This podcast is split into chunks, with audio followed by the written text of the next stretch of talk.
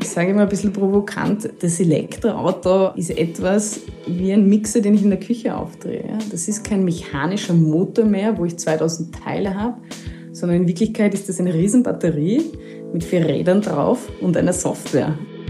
Der Beatframes Podcast. Moderiert von Maximilian Hecke und Matthias Neumeier. Die Autofreaks unter euch wird es heute besonders spannend. Wir haben Lisa Ittner zu Gast. Quasi in der Startup-Welt aufgewachsen, ist sie heute CEO einer der wichtigsten Mobilitätsplayer der nächsten Zukunft, wie sie selber sagt. Wir erfahren in dieser Folge, was sich hinter dem vollelektrischen Auto-Abo von Karl versteckt, wie es sich anfühlt, wenn man jahrelang auf den Launch hinarbeitet und natürlich genau in dem Moment eine Pandemie namens Corona auftaucht. Und wir sprechen darüber, ob Lisa und ihr Team, so wie wir alle, nicht vielleicht auch von der Krise profitieren könnten. Diesem Sinne, alle einsteigen und viel Spaß bei der neuen Folge des Speedframes Podcast. Corona trifft ja auch die Startup-Landschaft ziemlich hart. Es wird nicht einfach an frisches Geld zu kommen. Du warst generell sehr lange in diesem Ökosystem unterwegs, auch als, als die rechte Hand von Hansi Hansmann. Provokant gefragt, ist der Startup-Hype jetzt offiziell beendet? mein persönlicher Startup-Hype hat sich schon vor inzwischen fast vier Jahren ähm, beendet. Und es ist lustig, dass du das ansprichst. Das war eine Zeit, wo eben wir ganz am Anfang, ich in Kontakt gekommen bin mit Hansi, damals eigentlich noch aus der Perspektive der Industrie, ähm, wo es wirklich noch um den Fokus Innovation ging. Und dann ist das Wort Startup immer mehr äh, in die Breite getreten. Dann hat irgendwann jeder Events gemacht mit Startups. Ähm, ich glaube, man muss Startup definieren um auch sowas zu beantworten, ist der Hype äh, vorbei oder nicht. Ich selbst sage immer, ähm, ich weiß nicht, ob ich so happy bin, wenn man mich als Startup auch sieht. Ich, ich traue mich auch da jetzt nicht ganz ehrlich wirklich nur ähm, vertretend für die Startup-Branche äh, zu sprechen. Da gibt's noch viel bessere als ich. Und äh, auch aus meiner persönlichen Geschichte muss ich sagen, ich habe immer versucht, nicht die, die vielleicht auch so verrufenen Vorteile oft bei einem Startup in meinem eigenen Unternehmen umzusetzen. Ähm, und das bedeutet, auch da ist es daher nicht immer mein Glück, wenn, wenn man sagt, wir sind ein Startup. Was ja, meinst so du da vielleicht. konkret? Ganz konkret heißt das einerseits, was die Finanzierung angeht. Ähm, also wir sind in, bei unserem Unternehmen inzwischen in einer Finanzierungshöhe, die sicher nicht klassisch ein, ein Startup normalerweise hat. Ähm, das Zweite ist, und das ist für mich immer key gewesen, sind die Gesellschafter. Ja, ich glaube, man muss sich immer überlegen, ganz egal, ob es jetzt vor der Krise oder nach der Krise ist, welche Gesellschafter sind für mein Unternehmen richtig geeignet? Ob es ähm, dann auch schon große, vielleicht größere äh, Unternehmen, Familienunternehmen auch sind? Ist es ein VC? Das sind so die Rahmenbedingungen, wo ich immer sage, man muss sich gut überlegen, in welchen Konstellation gründe ich mein Unternehmen um dann auch das zu erreichen, was vielleicht ein Startup auch so ausmacht, ja, neue Geschäftsmodelle in den Markt zu bringen, Visionen wirklich in die Realität zu holen, einen neuen Spirit ähm, äh, zu etablieren und auch ganze Märkte umzudrehen. Und ähm, da haben wir sicher bei uns einen, einen, einen sag ich, äh, klassischen Weg gewählt, der auf die etablierten Unternehmen zurückgreift und dieses Know-how auch angreift, die oft vielleicht auch ressourcenreichere Welt, aber auch risikoaverse, um die zu kombinieren mit Flexibilität und Agilität, so wie ich es immer so geliebt habe in der, in der Startup-Welt, weil die lösungsorientiert sind. Sie sind lösungsorientiert, sie jammern nicht herum und überlegen sich, wie kann ich das angehen? Und deswegen nochmal zurück zu deiner Frage. Ich glaube, dass ähm, das für die Startups äh, nicht so, so einfach ist in der jetzigen Situation, weil natürlich Private Equity Gelder jetzt vor allem ähm, beziehungsweise Venture Capital ähm, sicher neue Rahmenbedingungen auch vorfinden. Ich denke jetzt besonders an Family Offices auch, ähm, die vielleicht auch sogar Investitionsstopps haben. Auf der anderen Seite ist gerade in einem Startup eigentlich eine, eine mega Chance, auch wirklich hier jetzt was zu bewegen, wo vielleicht auch größere Konzerne jetzt ganz neue Spiel, also Rahmenbedingungen vorfinden und auch jetzt echt neue Geschäftsmodelle durchdrücken können oder auch wirklich etablieren können. In Number 26 hat er zum Beispiel die nächsten 100 Millionen aufgestellt, wobei die sind vielleicht auch nicht in den klassischen Begriff als Startup zu sehen. Ja, ich glaube, du, du sagst es schon. Es ist ähm, N26 würde ich in meiner Definition eines Startups nicht mehr als Startup bezeichnen. Ja? Ähm, und vor allem sind dort diese, weil du angesprochen hast, Max, den Hype, diese Vorurteile, der Startup-Hype, ähm, glaube ich, dort definitiv nicht zutreffend. Ähm, ganz im Gegenteil, es sind Unternehmen, die wirklich ganze Märkte bewegen und äh, natürlich dort jetzt auch neue Investitionsrunden äh, stattfinden. Ich kann es nur von unserer äh, Seite oder aus meinem Unternehmen erzählen. Wir haben mit unseren Gesellschaftern, die aber etablierte Unternehmer sind, auch noch sehr kurzfristig vor der Krise auch weitere Investments aufgenommen.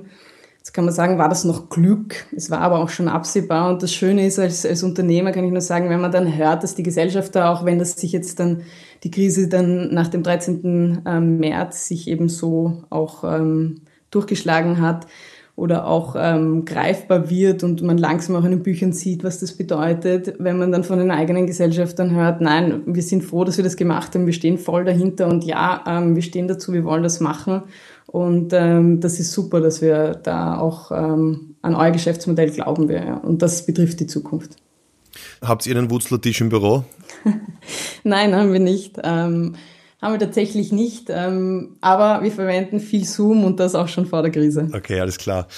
Ja, Stichwort bewegen, du hast es angesprochen. Ähm, reden wir ein bisschen über dein Unternehmen. Ähm, Karl, Karl, ich weiß nicht, wie du sagst. Karl? Karl, genau, ja. Wir hören, wir hören die verschiedensten ähm, Aussprachen und das macht auch eigentlich Spaß bei dem, bei dem Namen Karl, weil man das sozusagen auch in, in international oder auch bis zum Call spielen kann. Ja. Gibt es eigentlich einen Grund, warum alle Startups, die mit Mobilität zu tun haben, äh, vier Buchstaben im Namen tragen, seit Uber? Mhm. Ich kann da eigentlich auch nur sagen, wie es bei uns äh, zustande gekommen ist. Es war, wir haben da eine, äh, wir haben sehr viel Zeit investiert in einen Markenverständnisprozess ich muss ehrlich zugeben, ich habe am Anfang nicht zu viel davon gehalten, weil ich mir gedacht habe, das, das, das ist wirklich ein hohes, auch monetäres und auch Zeitinvestment. Aber ähm, das sind dann schon auch äh, Dinge entstanden, die eigentlich das Briefing waren und die Basis, auf dessen ähm, Karl als Marke und auch als Firmenname ähm, dann entstanden ist. Und ich kann mich erinnern, wie die, die äh, unsere wirklich super coole Haus- und Hofagentur, wir arbeiten da mit der Remake zusammen, die uns das vorgestellt haben und da gab es so einen Schulterblick und es kommt kahl ähm, auf die Wand, hat's mich einmal geflasht. Ähm, insofern als das, ähm, da vielleicht ganz kurz von, von meiner privaten Welt. Ich habe mein, äh, mein Partner heißt auch Karl und äh, der ist wirklich mein, äh, mein Lebenstraum und äh, ich liebe ihn heiß, wirklich, äh, wie ich mir meinen, meinen Göttergatten, meinen Prinzen nur so vorstellen kann. Aber mit Karl war ich wirklich immer glück, unglücklich. Und ich habe sogar meiner Großmutter damals gesagt, mein, mein Freund heißt Carlos, weil ich Karl so furchtbar fand. Jetzt stellt sich mal vor, es schlägt da hier eine Agentur vor, dass du ähm, dein eigenes Unternehmen so nennen sollst oder die Marke so heißt. Also das war ein bisschen ein Flash, ähm, muss ich ganz ehrlich sagen. Im Endeffekt ist es einfach kurz und ähm, ob es Karl Benz oder auch bis zu Karl Lagerfeld, es gibt natürlich wirklich starke und, und Persönlichkeiten sind, die Geschichte geschrieben haben und wir wollen mit Karl auch Geschichte schreiben. Okay, ja. Ähm, wie wolltest du das anstellen? Also wenn du kurz erklärst, wie funktioniert Karl? Was wir machen wollen, ist ein flexibles Elektroauto-Abo zu bieten. Und das mit folgendem Hintergrund. Ähm, ihr kennt es wahrscheinlich, ihr bucht einen Flug und wenn ihr einen Flug bucht, dann äh, sieht man oft diese äh, Flüge mit sogar 29 Euro, 99 Euro oder sollen es mal 100, 150 Euro sein. Und wenn man dann sich da so durchklickt und online was bucht, im Endeffekt kommt man dann doch sehr schnell auf 200, 350 oder gar 500 Euro, je nachdem. Weil da kommt noch diese Gebühr dazu und jene Gebühr und und das und das und das. Ähm, und das ist eigentlich was, was mir auch immer in der Autowelt aufgefallen ist. Ja, man liest von Leasingangeboten und, und dann kostet ein Tesla 100 Euro, 200 Euro im Monat oder es sind Größenordnungen, die aber eigentlich dann gar nicht so stimmen. Und was wir schaffen wollten ist, dass wir sagen, Mobilität ist ein Freiheitsmoment. Das ist individuelle Mobilität. Das war immer schon in der Geschichte etwas, ein Momentum für Freiheit. Und ich weiß es auch von mir selber, wie ich das erste Mal mit dem Auto unterwegs war, das ist ein Gefühl, das werde ich nicht vergessen. Und gleichzeitig ist es aber heute verbunden mit so viel Kopfweh. Ich muss mir überlegen, was ist die Anschaffung? Ähm, ich muss mir überlegen, welche Versicherung, kaufe ich Reifen? Dann muss ich vielleicht verhandeln in der Werkstatt, ob jetzt dieser Wischeraustausch wirklich notwendig war. Es kommen Gebühren dazu, gerade wie auch die heutigen Finanzierungen immer mehr mit Leasing sind. Ich gebe Bindungen ein ähm, und, und, und, und, und. Und da haben wir gesagt, wie cool wäre das, etwas zu haben, was ich eigentlich beziehe wie eine Dienstleistung, für mich angepasst, flexibel. Und daher haben wir gesagt, das äh, Auto-Abo. Und dann aber sind wir einen Schritt weitergegangen, das Auto-Abo mit wirklich emissionsfreier Mobilität, zumindest auf der Straße. Also das heißt, wir machen das nur mit neuen Technologien. Das ist eigentlich unsere große Vision hinter Karl, ja. Okay, also serviceorientiert und transparent, aber vielleicht ganz konkret. Also ich kann mir ein, ein ausschließlich Elektroauto ausborgen für die Dauer von, weiß nicht, ab einem Monat bis zu fünf Monaten oder wie ist das, wie ist das genau gestaffelt? Also wir sind kein Carsharing, ja, wo du ein Auto hast und sagst, okay, ich nehme das, wenn es da ist und fahre, um von A nach B zu kommen und bezahle für meine Zeit. Wir sind auch keine, kein Mietautohaus, wie man es kennt von, von Sixt oder Herz oder wie man es auch im Urlaub hat ähm, oder andere. Das sind oft dann teurere, vielleicht Tages- oder Wochenmieten. Wir sind genau da, dass wir sagen, konkret, du kannst einen gefühlten Besitz haben. Das heißt, es bewegt sich in einem Bereich von sechs Monaten und aber bist so flexibel, dass du je nach privaten oder beruflichen Mobilitätsbedürfnis auch mit dem Trend mitgehen kannst und natürlich auch mit den neuen Technologien. Denkst du, die Zielgruppe ist groß genug? Also ich, ich denke zum Beispiel an mich, ich bin der klassische Car2Go-Nutzer und habe mein Auto verkauft. Würde ich es jetzt wirklich oft brauchen, würde ich mir wieder ein Auto anschaffen wahrscheinlich. Wie schaut die Zielgruppe genau aus? Ich betone immer die Technologie auch. Also ich sage, wenn ich dir sage, ähm, Max, du kannst mit ein paar wenigen Klicks online ein Auto auswählen in einem Abo und kannst es dann flexibel auch wieder wechseln, hast alle Themen wie Reifenversicherung und bist es los und, ähm, und schließt es auch noch digital ähm, unterschrieben ab. Was, was sagst du dazu? Praktisch. Genau, und so geht's nicht nur dir, sondern so geht's ähm, vielen, ganz egal ähm, in welchem Alter. Das sehen wir jetzt schon. Wir haben eine Testphase schon hinter uns, die schon über ein Jahr gedauert hat.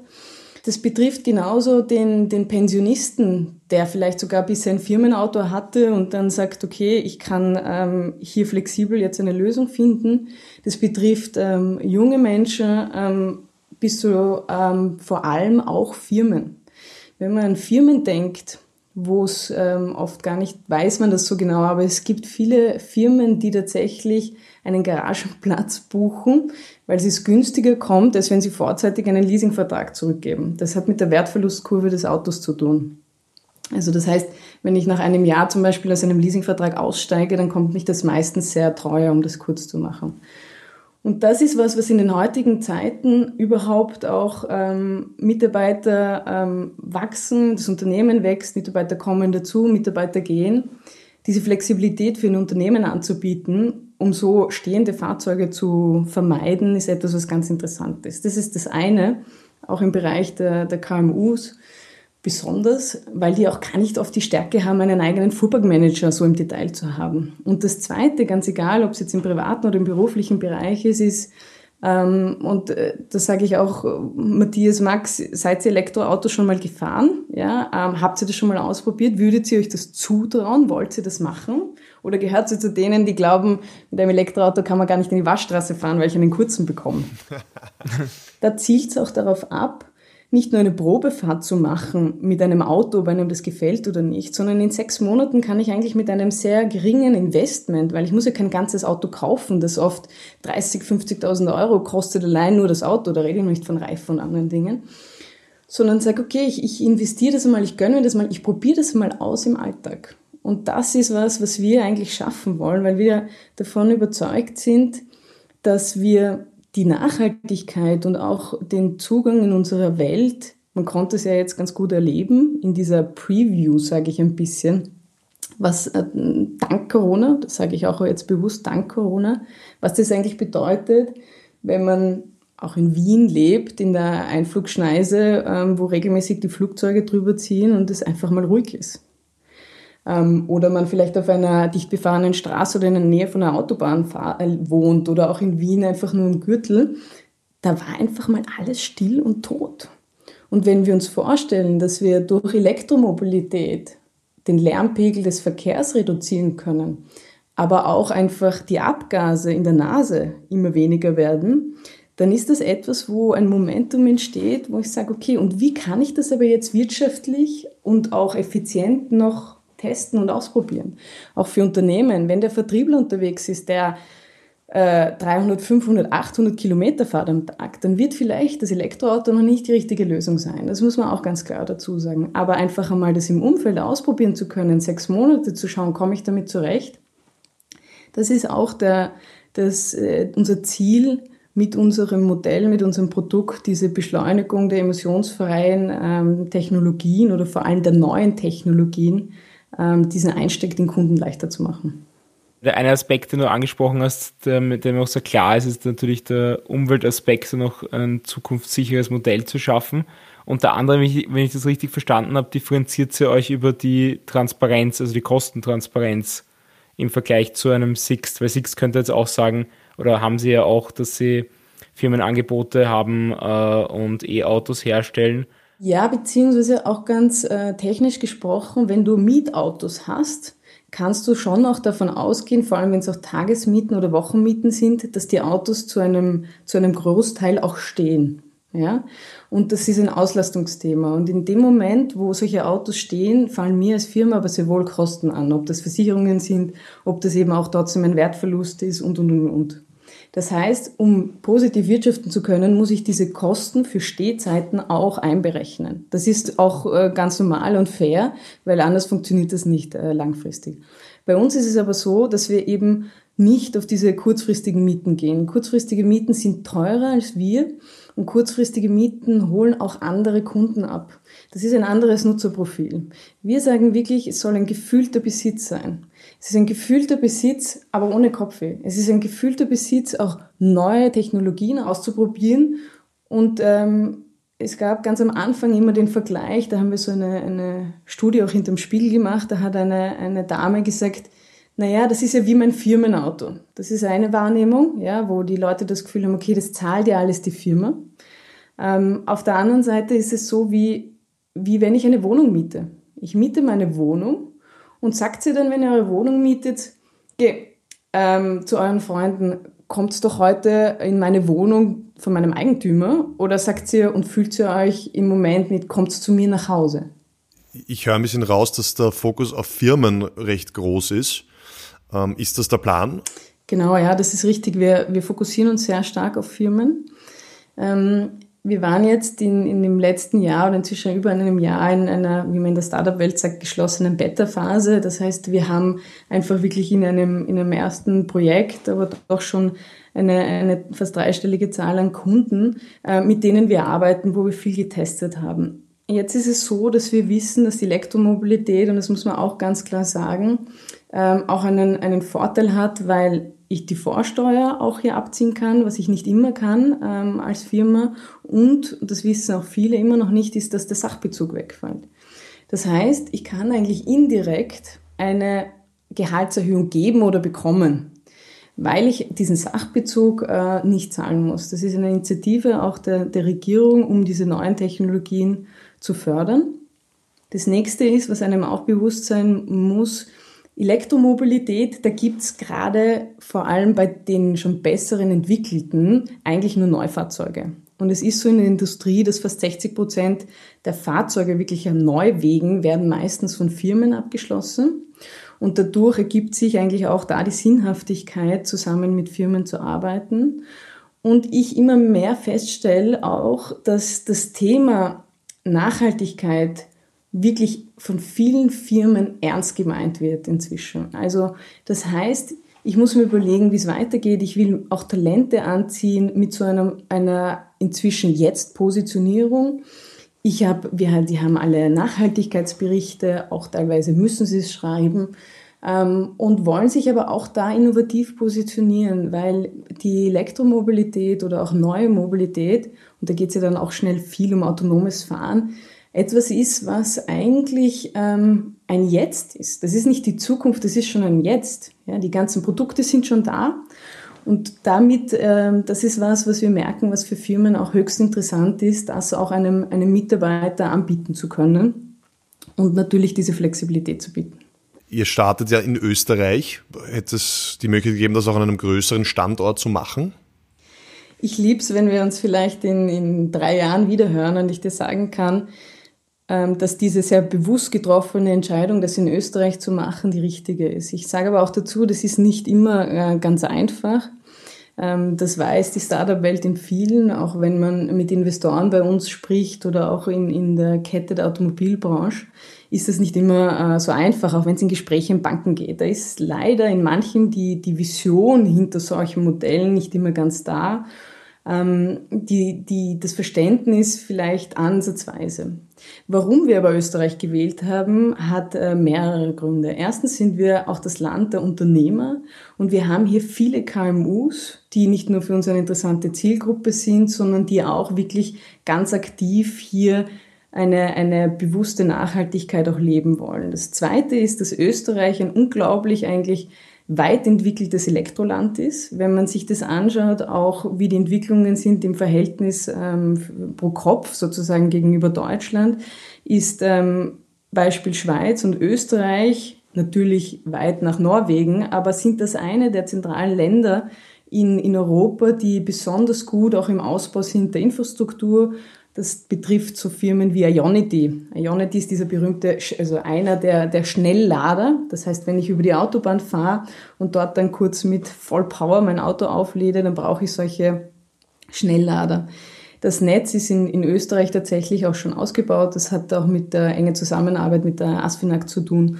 Das heißt, das Land Österreich ist als Elektroland und auch die Freudigkeit der Österreicher mit Elektro, das auszuprobieren, ist da. Und das Letzte ist, Warum wir Österreich gewählt haben, ist, dass in Österreich selbst kein großer Produktionsstandort einer, eines OEMs, also eines, ähm, Herstellers, eines Automobilherstellers äh, sitzt. Wir haben zwar die Magna als ein Beispiel, die für viele Marken immer wieder produzieren, aber es ist nicht so, dass von den großen Marken hier ein Werk ist. Warum sage ich das und warum ist das für uns spielentscheidend? Weil die Automobilbranche, das muss man sich immer ähm, bewusst sein, ist ein ganz starkes volkswirtschaftliches Zugpferd auch, ähm, gerade auch in Deutschland. Das heißt, da ist es gar nicht so einfach, oft aus bestehenden Strukturen auch ähm, auszubrechen oder etwas auch zu verändern. Da gibt es sehr viel äh, Interessen aus den verschiedensten Ecken und Enden. Und da ist so ein neutraler Markt, ja, wie Österreich in der Geschichte immer auch schon war, aber bei uns besonders jetzt zutreffend, für uns einfach ähm, die beste Wahl. Und äh, wir gehen davon aus, sehr rasch auch in Europa zu wachsen. Und ich sage auch bewusst Europa als Unternehmer oder will man natürlich immer die Welt erobern, aber die, die Differenzen in den Automobilmärkten, jetzt auch wenn es dann um Asien geht, wo zum Beispiel noch viel kleinere Einheiten bedarf, also äh, benötigt werden, also viel kleinere Autos, ähm, oder auch in Amerika, wo einfach viel weitere Strecken regelmäßig und, und viele ja gar nicht ohne Auto arbeiten können, ist in Europa ein Platz, wo wir oft sehr wohl auch ähm, andere Mobilitätsformen, äh, auf die wir zu, also haben und gut ausgebaut, auf die wir zurückgreifen können.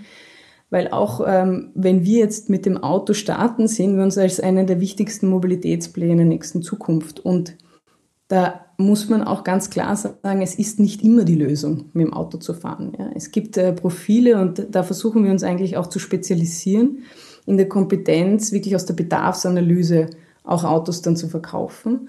Und wenn es aber der Fußweg einmal ist, das Fahrrad oder eben öffentlicher Verkehr ähm, bis zum Zug, dann soll das auch unbedingt vorkommen. Und um da wieder zurückzukommen, ähm, wenn ich da jetzt ein bisschen auch ausgeholt habe, aber Österreich ist für uns aus der Perspektive ein super spannender Markt. Wann habt ihr geplant gehabt zu launchen und welche Konsequenzen hat das, dass Corona euch jetzt da in die Quere kommt? Wir haben ähm, unseren, unseren Go-Live-Moment, ähm, erste Pre-Launch-Phase im April geplant gehabt. Für uns war es ein bisschen ein Glück, weil wir eben noch nicht äh, volles Marketingbudget hier im, draußen hatten.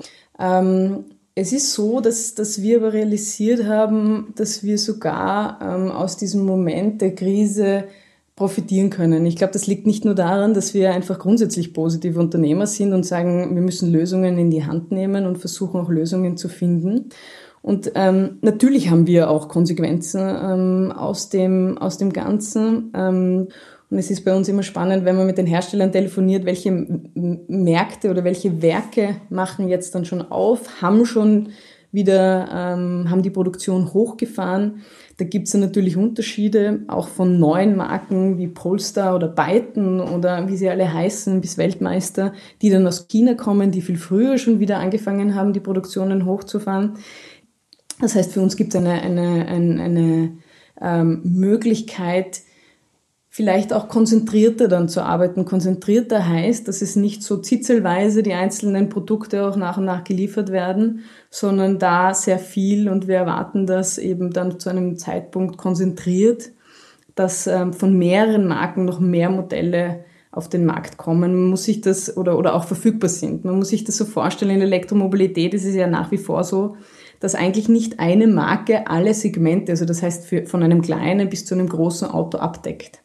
Und daher ist dieses markenübergreifende und unsere auch gute Zusammenarbeit mit den Herstellern äh, relevant und somit diese, diese Krisenkonstellation insofern eine Herausforderung. Es trifft uns, ja, ähm, aber ähm, wir glauben eigentlich, dass uns das eigentlich nur noch beschleunigt de facto und ähm, diese Zukunft, in der wir uns sehen, auch unterstützt. Ich habe mit meinem Vater darüber geredet, dass wir heute diesen Podcast machen, habe ihm erzählt, was wir besprechen. Wollte gleich unbedingt wissen, ob ihr auch einen Tesla Y im Portfolio haben werdet. Das soll ich dich fragen. Schöne Grüße an dieser yeah. Stelle. ja, vielen Dank. Äh, natürlich. Und äh, auch der, der Cybertruck wird bei uns eine, eine Rolle spielen. Das ist das, was wir in unserem Geschäftsfeld sehen, dass wir da die richtigen Produkte aussuchen zum richtigen Zeitpunkt und unseren Kunden auch anbieten. Und er dann einfach auch mal, so wie du sagst, ein, ein Model Y oder auch den Polestar 2 oder auch was da dann kommt in Richtung Microlino, das ist ein ganz kleines Fahrzeug aus der Schweiz kommend, aber auch noch, ähm, wie gesagt, bis zum Cybertruck, jetzt auch wieder von Tesla, Weltmeister. Ja, es gibt so viele, die ähm, da unterwegs sind und ich sage immer ein bisschen provokant, das Elektroauto ähm, ist etwas, wie, wie ein Mixer, den ich in der Küche aufdrehe. Das ist kein mechanischer Motor mehr, wo ich 2000 Teile habe, sondern in Wirklichkeit ist das eine Riesenbatterie mit vier Rädern drauf und einer Software. Und das Ding hat als der Motor sicher 200 Teile und nicht 2000 Teile. Und das ist, da geht es plötzlich um eine ganz andere Wertschöpfungskette und das sieht man auch als, als äh, Laie, wenn man durch ein Automobilwerk durchgeht, was das dann bedeutet. Aber ja, absolut. Ähm, wir werden das Model Y auch im Repertoire haben. Das ist sicher, sicher ein spannender Aufhänger dann. Generell Klimaschutz und, und, und nachhaltige Mobilität. Man hört also vielerorts, dass sich Teile der Politik nicht jetzt ausruhen, aber so eine gewisse Art von Prokrastination ist schon spürbar, was generelle langfristige Themen betrifft. Gerade äh, langfristige Themen Klimawandel, die so ein wenig auf der Strecke bleiben könnten aufgrund der aktuellen Lage? Was wären denn aus deiner Sicht die wichtigsten Themen jetzt, dass man die jetzt angeht? Also ich freue mich sagen zu können, dass wir wirklich auch verantwortungsvolle Personen haben in diesen ähm, Entscheidungsrollen, ob es Politik ist oder auch eben führende ähm, Unternehmer oder, oder äh, CEOs von großen Unternehmen, weil ähm, das, was ich höre und wir auch in unseren Gesprächen wahrnehmen, dass ähm, der Politik jetzt gerade in Österreich, aber auch in Europa diese, diese Green Deal, also das heißt ähm, wirklich die, die, die ähm, Nachhaltigkeit hier im Blick zu haben, sehr wichtig ist und hier auch ähm, die Maßnahmenpakete immer mit diesem aus der Brille des Green Deals oder dieser, dieser nachhaltigen Zusammenarbeit ähm, gesehen werden. Ähm, auch die Automobilbranche ähm, hat die CO2-Ziele, die sie zu erreichen haben. Das hat mit heuer 2020 angefangen. Das heißt, sie müssen eine Anzahl an Elektroautos oder auch Hybridautos, Plug-in-Hybride, aber eben vor allem äh, neue Technologien, also Elektroautos oder Wasserstoffautos in den Markt bringen. Und da wäre sicherlich die, die ähm, Krise vielleicht auch ein guter Grund gewesen zu sagen, na gut, jetzt müssen wir aber wirtschaftlich den Motor wieder an, anwerfen und, und können uns da jetzt nicht um die Umwelt kümmern. Ähm, das war eigentlich schön zu sehen, dass dies zum Beispiel der Volkswagen-Chef sehr, sehr kurzfristig nach, der, ähm, nach dem Ausbruch der Krise äh, gleich hinausgegangen ist und gesagt hat, äh, wir bleiben auf unserer Linie mit Elektromobilität. Ähm, man muss sich vorstellen, es kommen äh, laut einer McKinsey-Studie bis zu 400 Modellen bis 2025. Das heißt, ähm, das ist die eine Seite. Das andere ist, dass ich das Gefühl habe, die, die, die Gesellschaft, die Bevölkerung verlangt das inzwischen. Also das heißt, das kann man gar nicht mehr wegdenken. Und war sicherlich, so wie ich vorhin schon ausgeführt habe, auch durch diese, durch diese Krise, wo einfach mal alles gestanden ist, einfach sichtbar, was das bedeutet. Ich glaube, es ist ein Veränderungsmomentum. Da ist klar, es kann nicht so bleiben wie bisher und sicher auch noch einmal geschürt aus der Krise. Da meine ich jetzt nicht nur die, die Mobilitätswende. Und ähm, wenn man glaubt, man kann so weiter tun wie bisher, dann hat man sich getäuscht und man sieht auch, wie schnell das gehen kann, wo plötzlich klassische Rahmenbedingungen in, in, in äh, Unternehmen sich auf den Kopf stellen. Und äh, wenn man sich anschaut, was mit dem Ölpreis passiert ist, ich meine, sowas war undenkbar, dass der so tief fällt.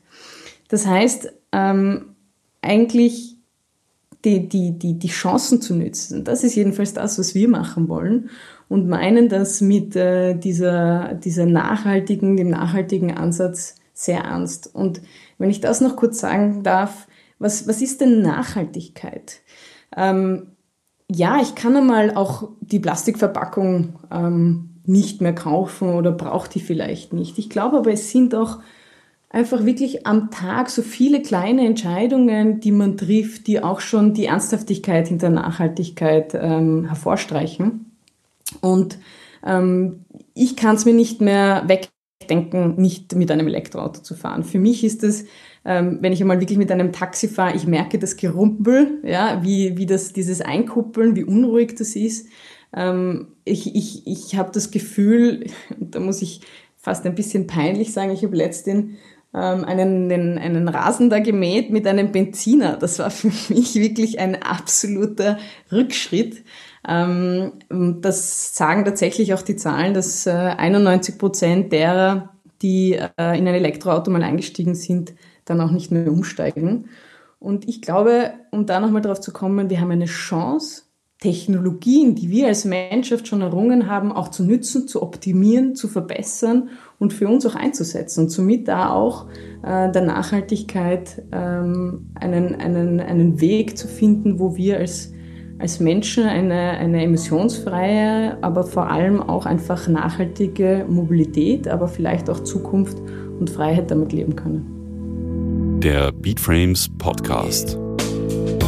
Ja, man darf gespannt sein, ob Karl schon bald den Siegeszug aus Österreich antritt und bestehen kann, wenn zum Beispiel die Automarken selber eigene Programme anbieten. Wir freuen uns wie immer über euer Feedback. Seid ihr schon in der Welt der Elektromobilität angekommen oder könnt ihr euch vorstellen, ein solches Abo-Modell zu nutzen? Schreibt uns via beatframes.at oder via Facebook, Instagram und Co. Vielen Dank für euer Interesse und bis zum nächsten Mal beim Beatframes Podcast.